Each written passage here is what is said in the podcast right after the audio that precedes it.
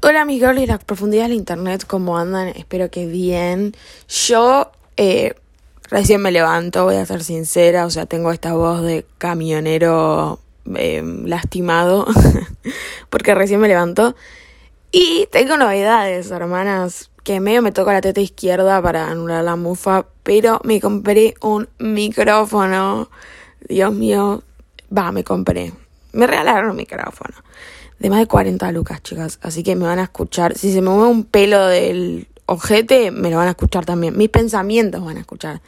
Ese igual es un problema porque eh, los horarios que grabo yo, como siempre les digo, son bastante ruidosos. Em, así que, nada, van a escuchar hasta el obrero que vive a cuatro cuadras de mi casa taladrando. Así que son cosas buenas y cosas malas. Pero bueno, fue mi cumpleaños el sábado 25 de marzo. La verdad que quería hacer un, un capítulo sobre los cumpleaños, sobre cómo es crecer, eh, que los cumpleaños son más, más negativos que positivos en muchos casos, bla, bla, bla. Pero la verdad es que no me da el cerebro. ¿Para qué no le daba el cerebro? No lo planeé, planeé otro, que en realidad este capítulo ya lo grabé hace un par de semanas, pero no me gustó cómo quedó. Así que lo voy a grabar de vuelta. Es un capítulo que también dije que iba a subir hace un montón y nunca subí. Nada interesante, igual, bueno, ya ahora visto por el título, voy a contar un poquito más de mi experiencia rupolística. Subí un capítulo, no me acuerdo el número, pero es, bueno, del mundo rupolístico. Bueno, como siempre digo, Drag Race es un, es un programa que miro hace muchos años. De hecho, tengo una tradición que todos mis cumpleaños tengo que mirar por lo menos un capítulo de Drag Race, eh, específicamente la temporada 10, que es mi preferida. Y eh, de hecho yo, uno de mis cumpleaños, lo empecé mirando Drag Race por primera vez. O sea, yo conocí Drag Race en mi cumpleaños. Así que fue como, siempre lo hago, medio tradición. Así que, nada, me quedo pendiente el capítulo contándoles un poco más de mi experiencia con las queens y de ti, que sé de las queens, o sea, chumerío de gente ajena, que mejor que chumerío de gente ajena. Así que por eso me dieron ganas de, grabarlo. Ahora no sé si tengo muchas ganas de sacarlo. No sé si a mucha gente le va a interesar, pero quiero subir algo hoy, hermanos. Esa es la realidad. Y, dije, bueno, listo, ya lo tengo organizado, ya lo tengo grabado. No me acuerdo muy bien qué dije, seguro pelotudeces, pero eh, lo puedo grabar de vuelta, puedo hacer el intento. En fin. Hace más o menos un mes, un poco más de un mes, yo me fui a Chile a ver por segunda vez a una drag queen. Tengo uno eh, un capítulo hablando de la primera vez que me fui a Chile con lujo de detalles y de cómo conocí a Aquaria, que Aquaria es mi queen preferida. Y bueno, no nada, cerré los ojos y compré un meet and greet en otro país, o sea, realmente me pareció una locura, pero lo hice. Y bueno, con Aquaria tuve las mejores de las experiencias, me trató genial, estuvo un montón de tiempo conmigo, eh, le pude regalar, bueno, la verdad, una experiencia divina y eh, fue a Chile de vuelta Brooklyn Heights, que es una participante de la temporada 11. Yo no llegué a comprar mi and así que la experiencia obviamente fue otra, pues no la conocí, simplemente fui al show. Eh, pero la verdad que igual fue, fue buena eh, verla en, en, persona. Ella es una cuina, realmente es una muñeca, me dio impresión. Y la experiencia, bueno, claramente fue distinta porque no la conocí, pero siento que fue como vamos a decirlo entre nosotras, como un poquito más seca. Quizás porque Aquaria a mí me crió de otra manera. no es el primer drag show que voy tampoco, así internacional también. Pero, eh, nada, fue como que no dijo ni hola ni chao, dijo dos o tres pelotas. Aquaria se te quedaba hablando 40 minutos, ¿qué te contaba? Que la tía, que la abuela, que la prima, no sé. Esta como que vino, hizo lo que tenía que hacer y chao, que lo que tenía que hacer eran 15 minutos. Así que no es que fui a Chile especialmente para verla a ella, eh, pero fue un componente bastante importante del viaje y no sé si me decepcionó, pero no sé, esperaba como más calidez. Creo que está como muy subida al pony, tipo, ay, yo soy re porque para los que no saben, claramente no voy a hablar como si todos supieran. Ella fue una concursante en la temporada 11 de, la, de Estados Unidos, de RuPaul de Estados Unidos, y después la hicieron jurada en realidad como host más que jurada de Canada's Drag Race, porque ella es canadiense, que ya tiene creo que cuatro temporadas, así que es, no sé si diría un poco más famosa que las demás, pero tiene un rango un poquito superior que una cualquiera que concursó y perdió y listo, porque ya no, spoiler, no ganó. Así que no, no sé, fue una experiencia medio rara, ella hermosa. Otra queen que conocí en persona fue Bianca del Río. Bianca del Río está canceladísima porque eh, es una queen que hace humor y siempre se va por el humor negro. Que bueno, a la gente vieron que los yankees son un poco más frágiles con el tema de humor negro, pero ella realmente se va a la verga. o sea, realmente se va a la mierda. Pero no sé, a mí me dio risa. Igual sí hubo chistes que me quedé tipo, miren que yo me voy a la mierda también, pero se fue a la mierda. De hecho, cuando la conocí, que esto igual no es humor negro, pero cuando la conocí en persona, lo primero que me dijo es tipo, ay, qué tetas tan grandes que tenés. O sea, imagínense. Yo me caí de risa igual. Y en el medio del show interactuó conmigo, tipo me hizo pararme, me hizo hablar delante de todo. Yo estaba encima en platea alta Sibori, tero violado. Ella no sé si se lo esperaba. Eh, la, la, cosa era que vos le tenías que dejar en el meet and greet una pregunta y tu sector. Yo tenía creo que fila 2. Entonces le puse fila 2, claro, fila 2 de hetero violado. Ella en realidad interactuó con toda gente de las primeras filas. Pero bueno, fue gracioso, fue una buena experiencia. Otras queens que fui a ver fueron la Ganja Stranja, la Larry y Jairi en Closet. Ninguna me encanta realmente, pero eran las primeras que venían a Argentina después de la pandemia y dije, las tengo, que romper este contacto, o sea, tengo que ver si esos seres glamazones son reales y efectivamente lo fueron. Hicieron un show de lip syncs. Venía Jan, que Jan es eh, una de mis preferidas de la temporada 12 y canceló el último momento. Casi me pegó un tiro yo adelante. Pero dije, voy a ir igual. Encima la entrada me salió gratis. Así que mirá si me iba a empezar a quejar. Otros acercamientos que tuve con las queens fue mediante redes sociales. Claramente la pandemia fue cuando más involved estuve en, este, en esto de RuPaul. Y bueno, cuando más cercana estuve a estas queenas. Ustedes ya saben que yo me tatué a una que se llama Gigi Wood. Em, y bueno, con la que más interactué claramente fue con Gigi. A mí igual al principio me daba un poco de vergüenza, me hacía sentir bastante pete, no sé, tuitearle a... Ya tuitear en inglés como para que alguien te, te lea me daba un montón de vergüenza. Ahora quizás está un poquito más normalizado, pero en ese momento es como que quedabas como una pete, en 2020 estoy hablando. Y más a una de RuPaul, o sea, yo sentía que era lo más indigno que hice en mi vida. Entonces, claramente no lo hacía. Y lo mismo, comentarles alguna foto en Instagram, mandarles un DM, sentía que era recontra indigno. Así que medio que no lo hacía. Hasta que un día empecé a perder la vergüenza. Dije, bueno, listo.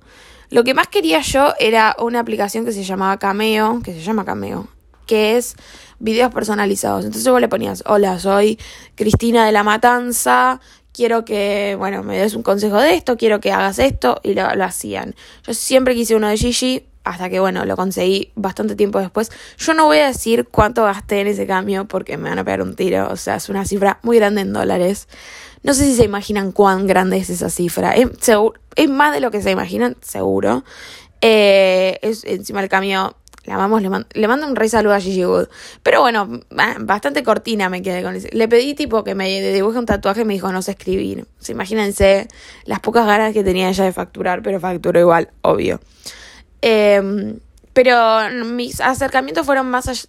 Quería que sean por ahí como para no quedar tan expuesta y no se pudo. Bueno, primero que nada, mis acercamientos fueron con Gigi Good. Empecé a perder la vergüenza y dije, listo, esta mina me tiene que robar así o sí. Lo primero que hice es comentarle un emoji, tipo una carita de I'm shy. ¿Vieron ese emoji con los ojitos brillantes? Bueno, en una foto X, tipo para hacerme la graciosa. Y me liqueó el comentario, chicos, yo lloré como tres días. Y dije, listo, ya fue. Quiero que me... Todas las fotos, le empecé a comentar. Gigi tenía tipo una cosa en, durante su temporada, es que estaba en su humilde era y liqueaba todos los comentarios. Yo lo aprendí bastante tarde eso, cuando más o menos estaba terminando la temporada. Entonces yo me obsesioné y lo volví mi trabajo, que me, que me liqueé los comentarios, y estaba todo el día actualizando el perfil de Gigi, ya me aprendía los días y horarios en que ella subía foto. Entonces tuve un par de interacciones así de, de like. Después lo que me pasó fue que le comenté un tweet y me quise hacer la graciosa de vuelta, pero yo nunca comentaba tipo, I love you so much, no, porque también les chupa un huevo, eh, esos comentarios. Entonces, un día Gigi estaba tuiteando mucho. Gigi odia Twitter. Creo que hace como 400 días. O sea, bueno, igual sí, yo tengo un problema. Hace muchos días que no usa Twitter. Y. Y nada, eh, empezó a tuitear un montón y le dije, tipo, eh, estás tuiteando un montón. Tipo, parpadeas y estás secuestrada. Y claramente me lo liqueó y me contestó. Chicos, fue el pic de mi carrera. Tuve un ataque de pánico, más o menos, de la felicidad que sentí. Y me puso, I'm trying to be a Twitter person. Que creo que es mi tweet fijado hasta el día de hoy. O sea, estoy tratando de ser una persona. Estoy tratando de ser twittera, me dijo, básicamente. Y de ahí, ¿para qué? Listo. Empecé. Le mandaba DM, le comentaba las fotos, le tuiteaba, le hacía funk. Todo. Yo era su soporte número uno. Recién me volvió a dar bola, creo yo, quizás me liqueó algún comentario o algo, cuando me tatué. Claramente yo dije, gorda, si no ves esto, me rayo el tatuaje con un rallador de queso. Y subí una historia con el tatuaje. Mi tatuaje, para los que no saben, es ella. Literalmente es su silueta. Tipo, es ella con un outfit que usó en el programa, en el capítulo del Rusical de, Michelle Visage. Nada, tipo, es ella. No es que me tatué, tipo, sí, una frase que dijo. Me la tatué a ella. Eh, y nada, subí una historia y la etiqueté y dije, bueno, a esta mina la etiquetan 400, 400 personas por segundo porque estaba en el pic de su carrera ella. Y, y nada, se lo empecé a mandar. Hice que todo el mundo, o sea, un montón de personas le manden el tatuaje a los, las personas más conocidas de Gigi, a la mamá, a, todo el mundo le llevó ese tatuaje, todo el mundo vio ese, tatuaje. Y lo vio finalmente Gigi porque eh, una muy amiga mía, Fran, le mandamos un beso, que siempre la menciono igual, eh, le mandó el tatuaje a otra drag queen y esa drag queen le dijo, dale, tranqui, yo le mando. Y se lo mandó. Se ve que se lo mandó. Va, no sé, quizá le llevo para otra persona, pero para mí se lo mandó. Y nada, me lo contestó y me puso tipo, estás re loca, hermana, pero en el buen sentido. Y le puse, eh, I love you so much. Y nada, como que no lo podía creer. ¿Qué pasó cuando ella me contesta una historia de Instagram? Vos entrás inmediatamente a los DMs. Es decir, todo lo que yo le mandaba a Gigi le llegaba una notificación. No es que le llegaba tipo una solicitud, le llegaba una notificación. Eso fue un, alma un arma de doble filo para mí. Porque le escribí un montón de pelotudeces, pero también teniendo en cuenta de que al nada, le rompía mucho las pelotas y simplemente me sacaba los DMs. Entonces eh, tuve un audio, un año bastante esquizofrénico donde, no sé, le mandaba cosas y después las borraba porque me repetía y le, etiquetaban historias y ella me reposteaba. Me compré merch de Gigi solo para que me reposteen las historias. Eh, le escribía en los cumpleaños, le escribí cuando transicionó. Pero creo que la anécdota más gratificante que tengo con Gigi, de más allá de hablar con ella, fue la vez que mantuvimos una conversación semi larga, para mí semi larga, no es para nada larga. Es un día que Gigi Wood, Gigi Wood, ¿por qué le digo Gigi Wood? Nada, Gigi, eh, siempre, ella tenía un canal de Twitch. Toda la cuarentena con sus amigos, tuvo, un canal de Twitch.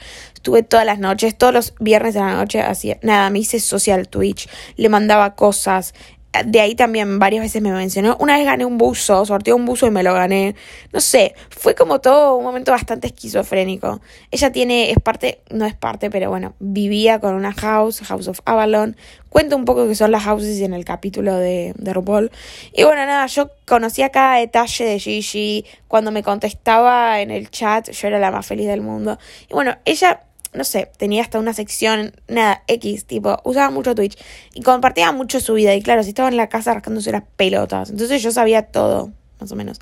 Y sabía que ella odiaba TikTok, odiaba TikTok, tipo, no lo usaba. Ahora ama TikTok, pero bueno, X.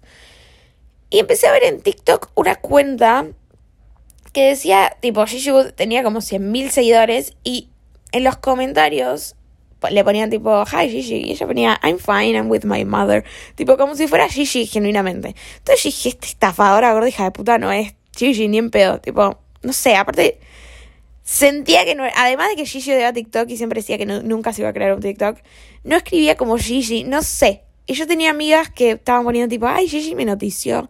Entonces yo dije, no, listo. A ver, gordita, aclaremos los tantos. Entonces fui una buchona, yo igual, pero bueno, me chupa tres huevos. Y le puse, hola Gigi, tipo, ¿cómo estás? Tipo, ¿cómo estás? Le ponía. Eh, Hi Gigi, how are you? I just wanted to check if you had a TikTok account, bla, bla, bla. Quería ver si tenías una cuenta de TikTok porque hay una cuenta de 100.000 seguidores contestando como vos. Y le mandé capturas de la cuenta contestando. Y me dice, lol, no, that's not me. Tipo, no, no soy yo, esa. dije, bueno, La verdad que bueno, esta cuenta tiene un montón de seguidores, mis amigas están diciendo, ay, que Gigi me notició, no sé qué, y me pone, no, no, tipo, nada. Y le pongo, thank you for letting me know. Y me pone, no, no, thank you. En mayúscula el you, no, chicas, me mató. What do we do now? Me pone, ¿y qué hacemos ahora? Ella dijo, acá hablando con una de mis mejores amigas, o sea, yo. Y le puse, I don't know, podemos reportarla, tipo lo que quieras. Está pasando el helicóptero, un helicóptero que está haciendo más ruido de lo que... ¿Se escucha? Por favor, parece eh, las, las campanas del ángel Gabriel, el apocalipsis, chicas. Ven esto con micrófono, saldría pésimo. Alberto Fernández circula por otra zona, loco. Acá, por Cava, no vas a encontrar nada. Salí. Bueno, nada. Como una pelotuda le dije, tipo, no sé. Y la idea que tuvo Gigi es crearse un TikTok real de ella verificado. Que ahora lo recontra usa la pelotuda de mierda. Pero en el momento puso tipo, me voy a crear un TikTok para que, bueno, la cuenta sea mía y sepan a quién seguir, pero no la voy a usar. Y subí historias hablando del tema, todo. Y fue como el pic de mi carrera realmente. Y nada, con Gigi mucho más no interactué porque ya después me dio vergüenza escribirle. Hace como un año que no le escribo, más de un año que no le escribo. Eh, además, bueno, empecé a trabajar y no tenía ni tiempo en pensar. Tipo, ay, Gigi me contestará. El otro día me ligué un comentario de vuelta. Yo le ponía te amo. Y ella, como que siempre yo le ponía te amo. Le liqueaba a todos los amigos y a mí yo me sentía parte del grupo, no, mentira, no me sentía parte del grupo de amigos, pero sentía como que medio me reconocía. Así que nada, el otro día me puso muy contenta que hayamos vuelto a los ruedos, porque nada, la extraño, la amo, es el amor de mi vida. Otra persona con la que hablé bastante es con Gottmik de la temporada 13 de Drag Race. Teníamos un grupo en Twitter desde antes de que... Primero yo jugaba a la Mongas con Gottmik. O sea, imagínense cualquiera, nada. Matando a Gottmik. Imagínense a qué tiempos me remonto, ¿no? También, bueno.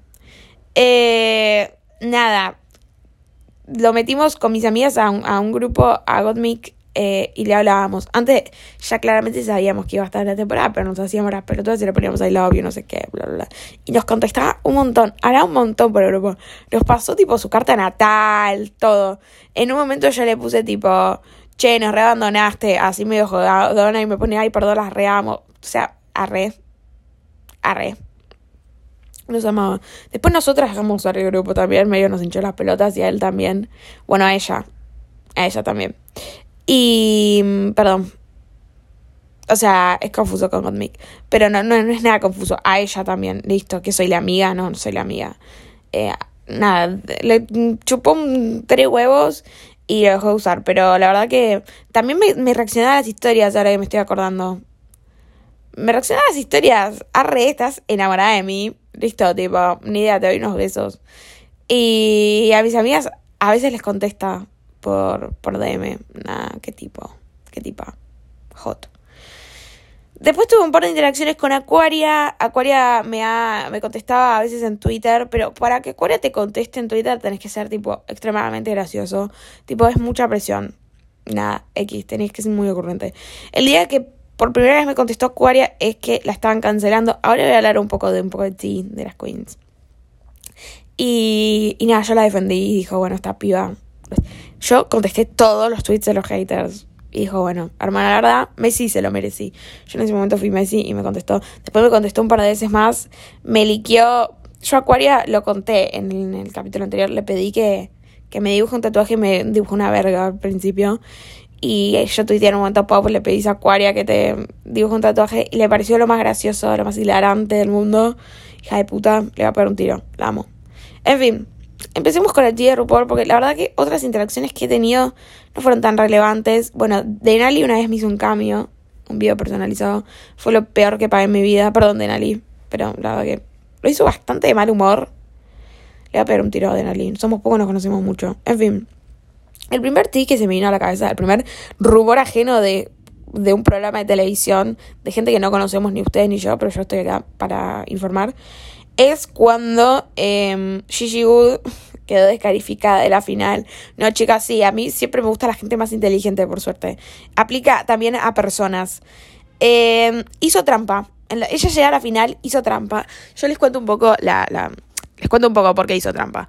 O sea, no porque hizo trampa, pues una estúpida hizo trampa. Pero se dicen las malas lenguas, ella llega a la final. La final de RuPaul, como les dije también, se graba, ponerle dos semanas antes de, de que aire. De hecho, la final es ahora el 14 de abril de la, de la temporada que está en el aire y se graba ahora el primero de, abril. O sea, imagínense, se graba ahí nomás. En fin, eh, la final de la temporada de ella, ella la graba la temporada eh, a mitad de, a mitad de 2019 y la final la tiene que grabar en 2020, o sea, mayo de 2020, imagínense, estábamos todos rascándonos el orto en nuestras casas, así que lo que les pidieron a ellas es que eh, todo, ellas en, el, en la final hacen un lip sync, hacen un par de cosas, que sea todo en sus casas, que no haya un estudio, no sé, que no haya un estudio con cosas de grabación, porque no sabían si las tres lo iban a poder hacer. Aparte era romper la cuarentena, ir a un estudio. Entonces, ¿qué hizo la pelotuda esta? Dijo, ah, seguro pasa por un video homemade, un video que hice acá con mis tres amigos en mi casa. Fue un estudio de grabación. Y no, no es que quedó descalificada, pero ya ahí todos sabíamos, esta piba casi queda descalificada, no va a ganar. Así que básicamente, eh, nada, hizo trampa. Además de romper la cuarentena y unos días antes, ella eh, agarró y se juntó con alguien muy interesante, em, que fue... Em, eh, no, Sharon Needles. Que voy a hablar de Sharon Needles. Jeffree Star. Así que. Nada, tipo, una piba que la verdad que piensa un montón lo que va a hacer y la recontra cancelaron. Y además de eso, además, como para sumarle todo a la final week, eh, tuiteó un día que estaba muy emocionada, I can't breathe. Que para esa época empezó, no empezó, pero estaba lo de Black Lives Matter, que habían matado a este hombre de Estados Unidos, que no me sale el nombre, la concha de la lora. Eh, que sus últimas palabras fueron I can't breathe. Entonces, bueno, listo. Para que no ganó. No iba a ganar igual quizás, pero no ganó. Pelotuda. Todas, se mandó todas en una cuestión de una semana, pobrecita. Y bueno, no, no, no sé si pobrecita, una boluda. Lo mismo con esta temporada que sucedió fue Sherry Pie. Sherry Pie es una concursante de la temporada de Gigi, la temporada 12, que también supuestamente llegaba a la final, que bueno, quedó descalificada desde el primer capítulo porque cuando estaba por empezar a airear la temporada salió un scratch muy fuerte y un scratch comprobado. No es que digo que los scratches haya que comprobarlos, pero digo, no, no, no había manera que pudieran decir, ah, no, ni idea, la producción. Ella básicamente lo que hacía esta persona es catfish, pero no catfish, de se creaba un perfil en Grindr y decía, venía a mi casa y era esta persona que la verdad que no era muy agradable tampoco, eh, físicamente, perdón, lo voy a decir. Lo que hacía eh, este ser humano, la verdad que voy a hablar de varón, porque ni siquiera merece que, le dé el estatus de drag queen, porque es una degenerada, si tuviera que hablar de drag queen. Lo que hacía esta persona era, em, ella trabajaba en Nueva York, hacía obras bastante de Broadway, no de Broadway, pero bueno, en su drag hacía ese tipo de obras. Y tenía bailarines, tenía gente que trabajaba con ella y les decía, che, me están llamando de un casting, ¿querés participar? Tenés que mandar tus datos acá. Entonces los datos hacía que se lo manden a una, a una, no sé si era Alisa, un nombre así.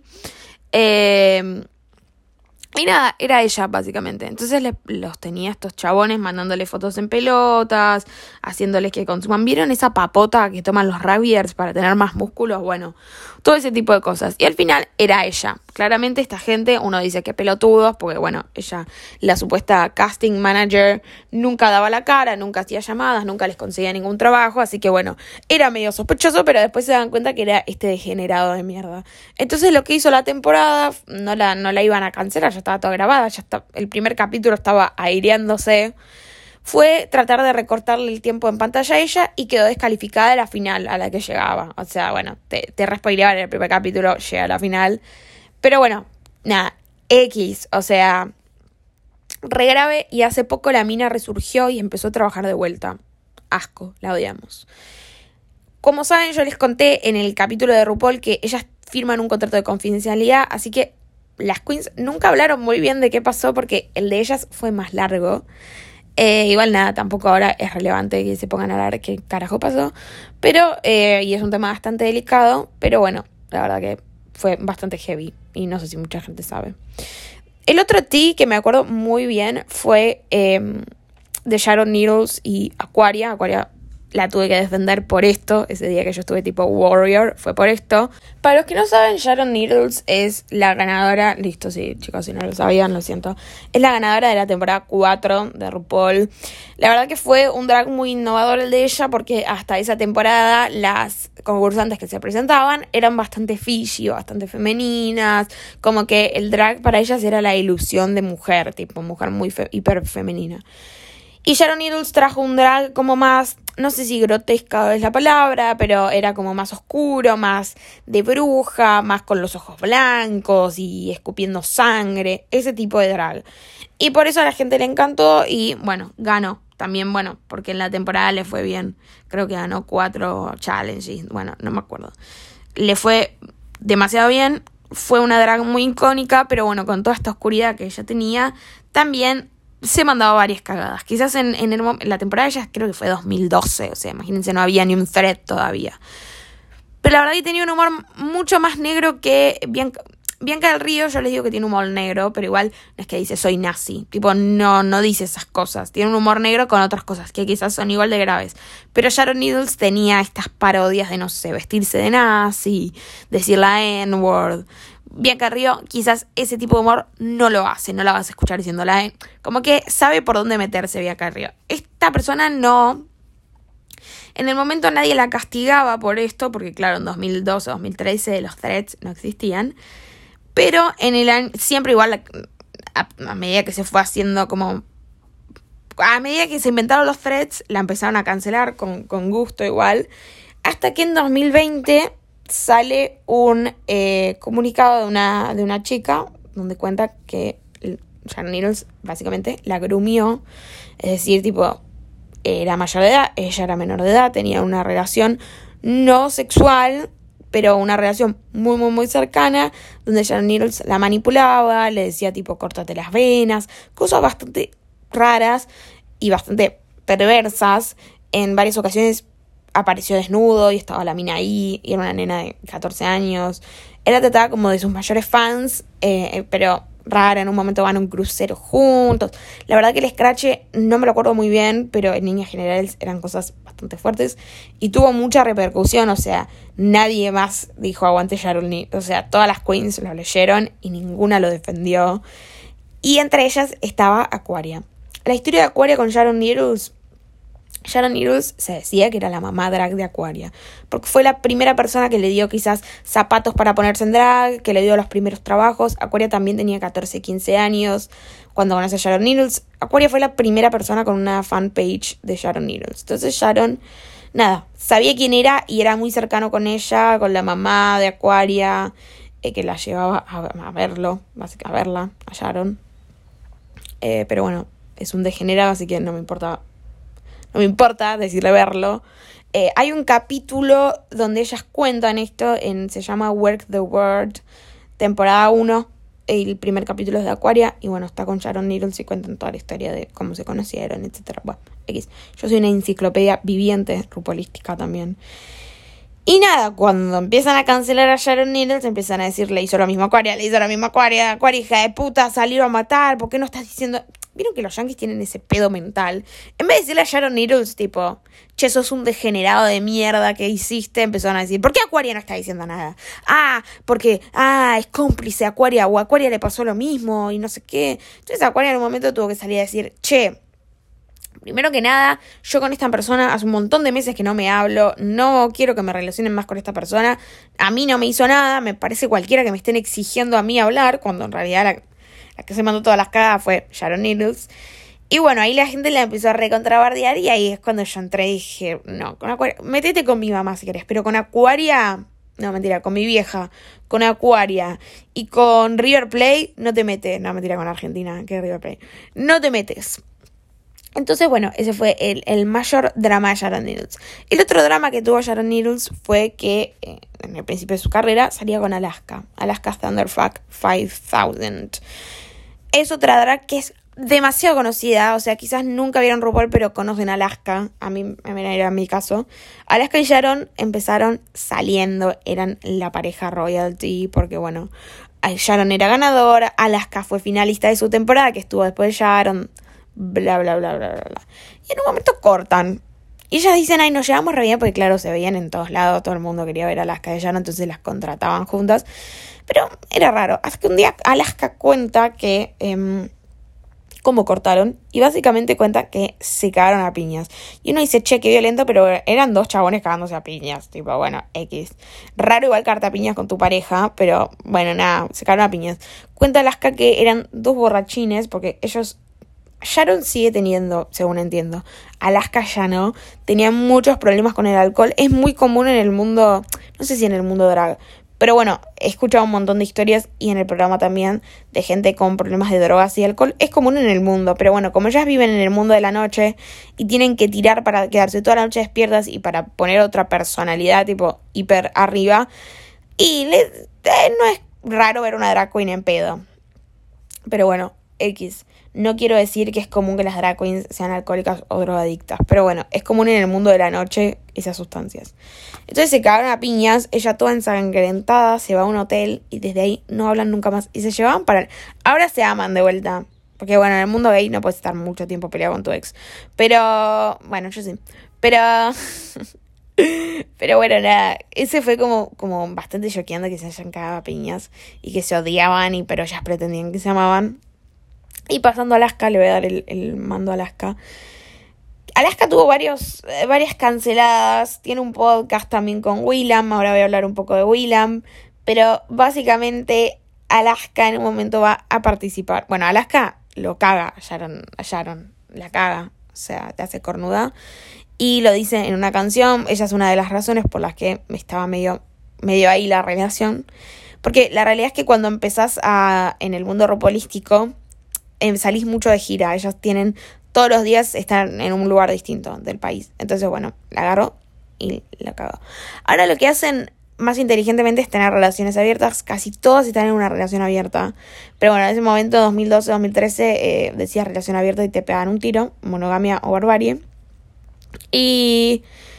Y nada, eh, nada. En un momento empieza a salir con otro chabón. Ella va, graba All Stars 2, de la cual es ganadora y lo caga al chabón. Ay, esa pobre tenía menos poder de autocontrol que yo, chicas. Y el chabón agarra y filtra todo de pie a palo que pasó en esa temporada, todos los challenges, todo, todo, todo, todo. Casi que ella le agarró un dolor de orto, pobre, tipo dijo, quedó descalificada. Ella firma un contrato, supuestamente no le pueden decir ni a su sombra lo que sucedió. Y este chabón filtró todo, todo. Después ella sacó una canción, tipo, medio tomándolo con, con nada, con humor, categoría humor.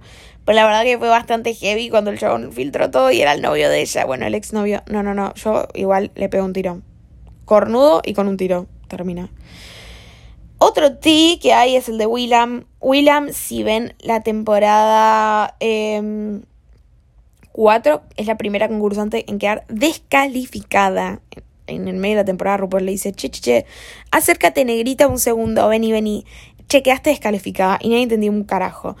Y nada, en la temporada lo hacen ver como que se mandó, nada, que extrañaba a su novio, no sé qué. Y un día ella se sentó y contó todo, hermanas. Contó, dijo, spill the mal. La mina se había mandado 400 cagadas. No sé si saben, ellas están tipo en cuarentena, no pueden salir del hotel. Ella salía del hotel, iba, compraba falopa, iba, tenía un celular, iba y se cogía a los productores, todo. No le quedó ni una por hacer.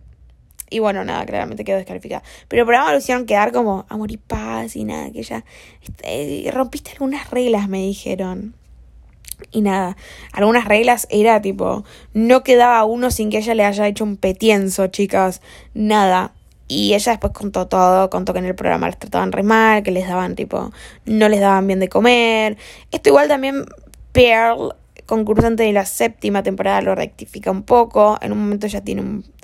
En la temporada es raro porque de la nada eh, RuPaul está hablando y en un momento ella le habla re mal y le dice, Is there something on my face? Eh, tengo algo en la cara que me estás mirando tanto. Y queda como recontra desubicada. A Pearl nunca más en el programa la nombraron, como no se entendía qué pasó. Y después Pearl cuenta que estaba muy enojada porque en un momento se cruza con RuPaul y le dice, hola, sos mi mayor ídolo, no sé qué. Y RuPaul agarra y le dice, mira, si esas cámaras no están prendidas, nada de lo que digas me interesa. Como que era todo show. Y por eso Pearl se recontra calentó. Entonces, bueno, ese es otro T que es bastante conocido, el Is There Something on My Face. Pero um, genuinamente es como que no se sabe muy bien qué onda esa producción. Ahora bien, ahora tienen psicólogas, Queen Care se llama. Pero en ese momento, bueno, en esas instancias, en esos años, no.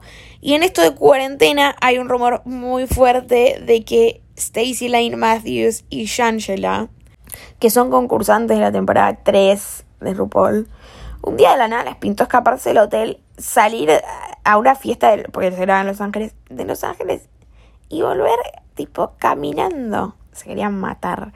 Pero rompía la... Nadie dice me fui de fiesta. No podés, claramente no podés. No puedes ni juntarte medio con tus compañeras que están ahí en la habitación de al lado. Imagínate salir de fiesta. De mentes de mierda. Lo otro que pasó también raro con hoteles es de Gilly Caliente. Que un día llega al hotel la mina, tipo, no habían ni grabado el capítulo, nada. Y le dicen, claro, porque hay un cartel que dice, este, esta habitación se desocupa poner en cinco días. No habían ni grabado el, el episodio. O sea, no se sabía a quién le iba a mal, a quién le iba a bien. Y ya le estaban diciendo, che, negrita, esta semana te vas. Dicho y hecho, se fue esa semana. Así que por eso está tipo también la, la teoría de que está todo muy, muy, muy armado. Y bueno, que hasta el orden de eliminación arma. Y bueno, es un reality show, gente. Es un reality show, obvio que sí. Otro T que tengo es eh, de Trinity Attack.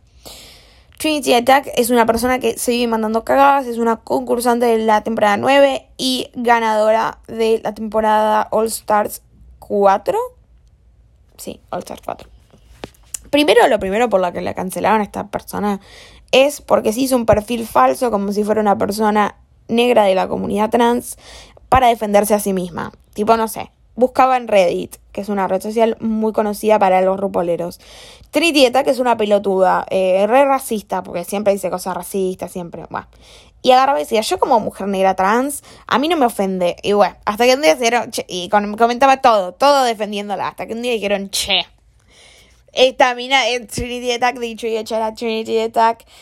Y eh, nada, básicamente la recontra cancelaron. Peor, otra cagada que se mandó fue cuando a Elisa Edwards le pegó una piña. Mucha gente no sabía esto, pero un día se, se cagó a piña con Alisa Edwards. Qué risa. Eso es un tío bastante. Alisa Edwards es una icona de la temporada 5. Realmente le mandamos un beso, la felicitamos. Y no sé qué más contar. Em, bueno, para fans de Marvel, Jeff Goldblum creo que está, no me acuerdo en qué película de Malvar, y creo que está en las películas, las de los dinosaurios. Jurassic Park, ahí va. Eh, estuvo jurado temporada 12 y le dijo algo tan traumático a Gigi, que Gigi nunca lo contó, pero le dijo algo tan traumático que Gigi empezó un diario íntimo. No sé, yo no confío más en ese varón. O sea, ¿cómo le vas a decir algo tan traumático a alguien para que empiece un diario íntimo? Qué sé yo, igual son medio... Y las concursos, bueno, son drag queens, qué sé yo. Pero la verdad quedó cancelado. Y voy a terminar, voy a cerrar con dos, con tres teas. El primero es de Yuyubi. Yuyubi en la temporada 2 tiene un lip sync muy icónico que ya está muy en pedo y a partir de eso prohíben el alcohol porque ellas les dan tipo un poco de alcohol cuando van al Antact. Si no saben qué es Antact, también lo explico en el capítulo de RuPaul. Y ahora pueden tomar tipo una copita sin mucho alcohol, pero esta mina está en pedo mal, tipo tenía medio acceso ilimitado y es un lip sync completamente en pedo, más en pedo que tío en Navidad, o sea, imagínense, y desde ahí banean el alcohol, buen dato para saber. Otro tee que tengo es de Xiagan. Xiagan es muy problemática, the doors, the doors I've opened, si, si ven RuPaul probablemente sepan de lo que estoy hablando. Y en un momento, el más reciente, porque si me puedo hablar de Xiagan, es Primero ella dijo que el COVID no existía. O sea, X, igual mujer de Estados Unidos, todo el mundo dice eso. Eh, después se quiso atribuir que ella fue la primera mujer trans en RuPaul. Ella estuvo la temporada 6, o sea, todas las trans que había, todas las mujeres trans que había hecho antes, que habían visto antes. Bueno, igual tiene medio sentido porque fue la mm, primera mujer trans que dejaron concursar como mujer trans. Pero bueno, X. Y la otra es que ella fue la drag con, que voy a cerrar con otra chimera drag con Eh, y empezó a decir que eran todas feas. Ella no había ido. No había ido, mentira. O había ido tipo, pero sin un panel. O sea, sin un. Sin un. Un booth. Y nada, ahí todas empezaron a burlar de ellas, tipo, porque empezó a decir I see no glamour. Y bueno, ahora es muy conocido que las queens digan I see no glamour por esta pelotuda que todo el tiempo la cancelan. Y eh, otra, otra cosa que pasó en la DragCon fue que banearon para siempre a Taira Sánchez. Creo que ahora volvió a ser Taira Sánchez, porque en un momento no hizo más drag. Eh, Taira Sánchez es la ganadora en la temporada 2. Y en un momento le pintó amenazar de muerte a Fifi O'Hara y Morgan Michaels, que en un momento ella agarra y filtra un rumor de que Morgan Michaels se había muerto. De la nada dijo, ay, mis condolencias a Morgan Michaels. Y todo el mundo recontra preocupado. Y está bien viva Morgan. Por eso cuando ella va a All Stars 3 dice, I look pretty good for a dead bitch. Eh, estoy bastante bien para, para ser una, una persona que se murió, porque en realidad nunca se murió. Entonces, como amenazó de muerte a Fifi O'Hara, que no, perdón, Jeremy y a Morgan, la banearon, le metieron una orden de restricción a la Dracon. No, bueno. Y es ganadora, o sea, no es que es una X, una ganadora X. Bueno, hermanas, sí fue todo el tea. Tengo más tea, pero la verdad que eh, nada, me cansé, no me da más la garganta.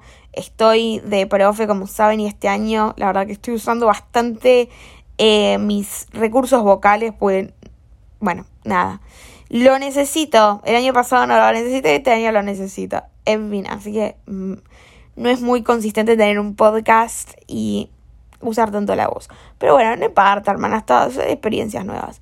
En fin, espero que hayan disfrutado este capítulo. Sé que no es el mejor ni el más interesante, pero la verdad que peleando de ajeno siempre me gusta. La semana que viene quizás haga el de mi cumpleaños. Ya voy a tener micrófono, podrán. Ya, para la semana que viene voy a cumplir 22. Voy a tener 25 años de aporte ya. Porque vieron que ya cuando pasa una o dos semanas, ¿quién carajo se acuerda que fue tu cumpleaños? Pero bueno, es un tema interesante en sí. La percepción de crecer, de bueno, de de cómo son nuestros cumpleaños cuando éramos chicos, de cómo son ahora, de ser el centro de atención. Bueno, es un tema para exprimir hasta la última gota. Así que nada, les mando un beso, que estén bien, eh, que tengan una semana un poco más amena que la mía. Las quiero, nos vemos. Chau, chis.